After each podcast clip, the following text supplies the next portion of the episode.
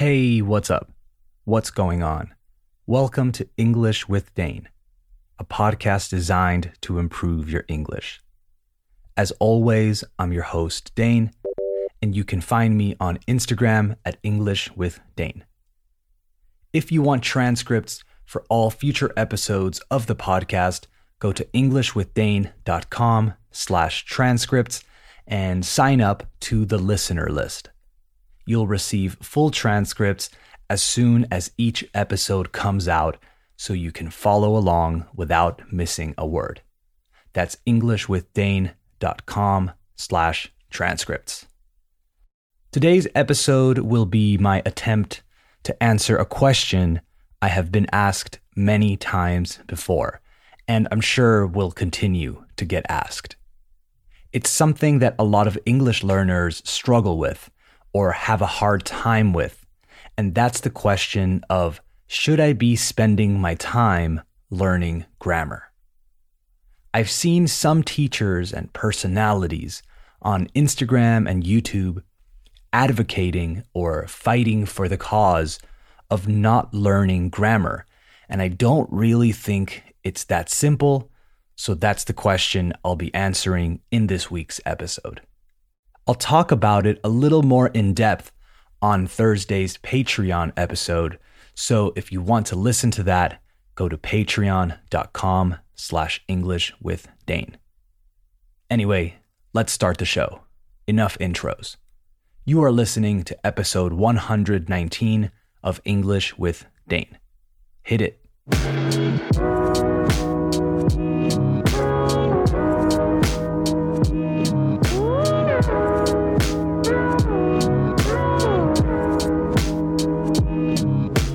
Okay, we have officially started the show, so let's talk about learning grammar and if you should actually do it.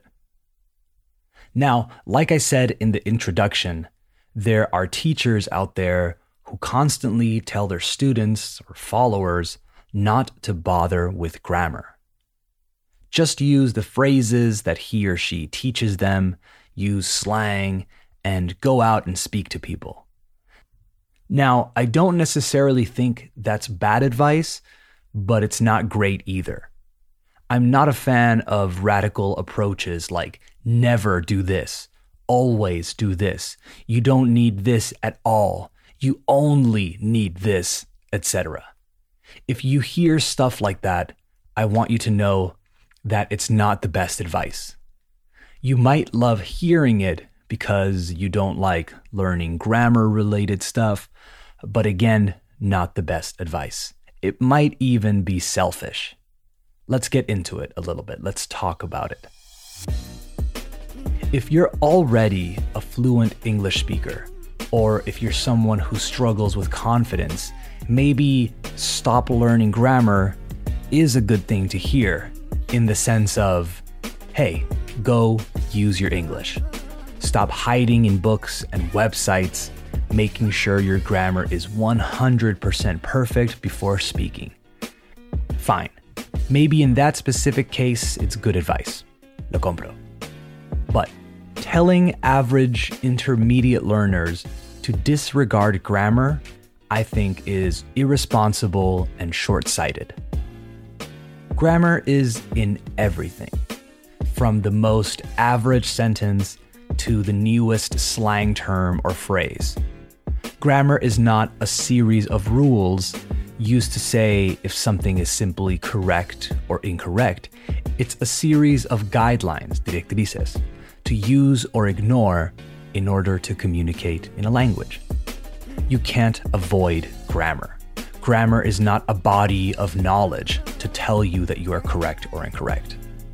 I'm sure you've heard this before, but native speakers often speak incorrectly you can't see me, but I'm adding air quotes around the word incorrectly. I think grammar has become a bit of a shitty word. It gives listeners and speakers the sense that there is a right and wrong, that they are constantly making mistakes, etc.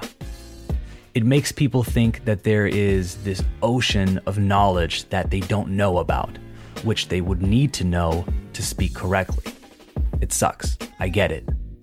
But what it also does is arm you with the tools you need to say the things you want to say, depending on the situation you're in. This leads me to my next point. What do you want to say? As a learner, you should be aware of the reason you're making an effort to improve your English.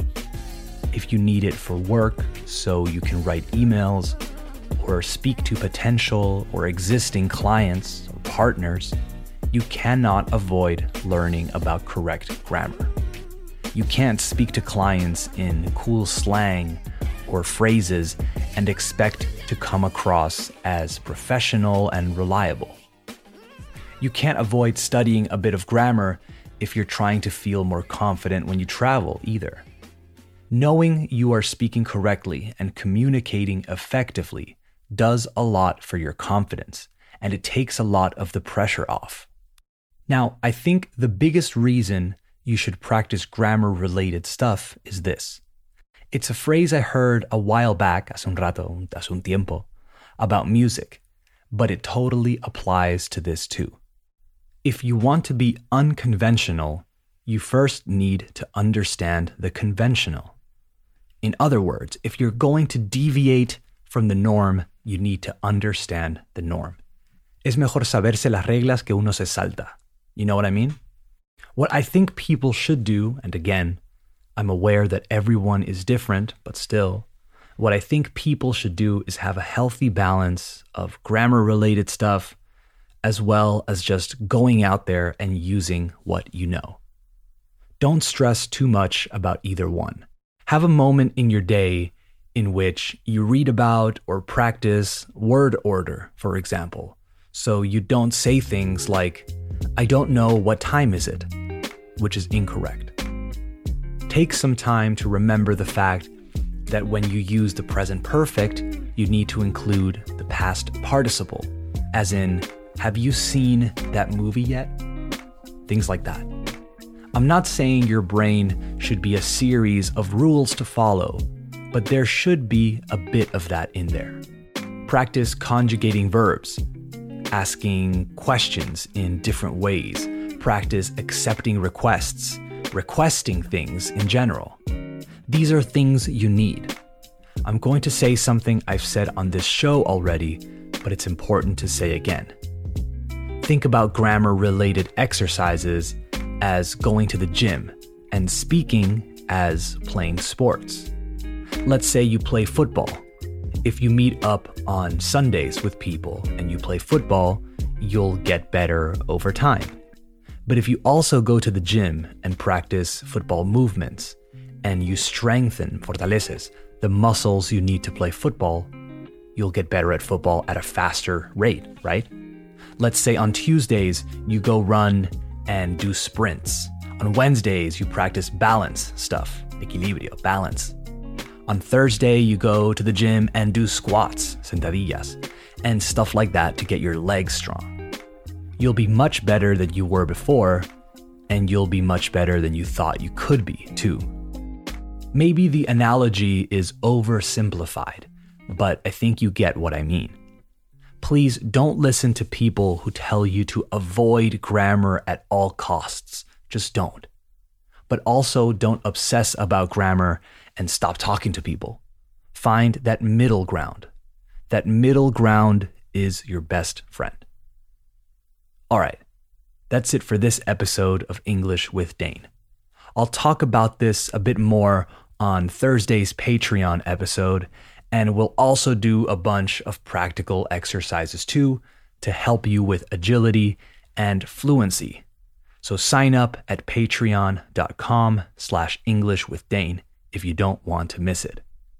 We're also doing a live session on Thursday at 6:30 p.m. Madrid time in which I'll answer any questions or concerns you might have. All right. I hope you enjoyed the show. I hope you learned something new and I hope it helped. Remember EnglishWithDane.com for transcripts and at English with Dane on Instagram for quizzes and random stuff. All right. Talk soon. Bye bye.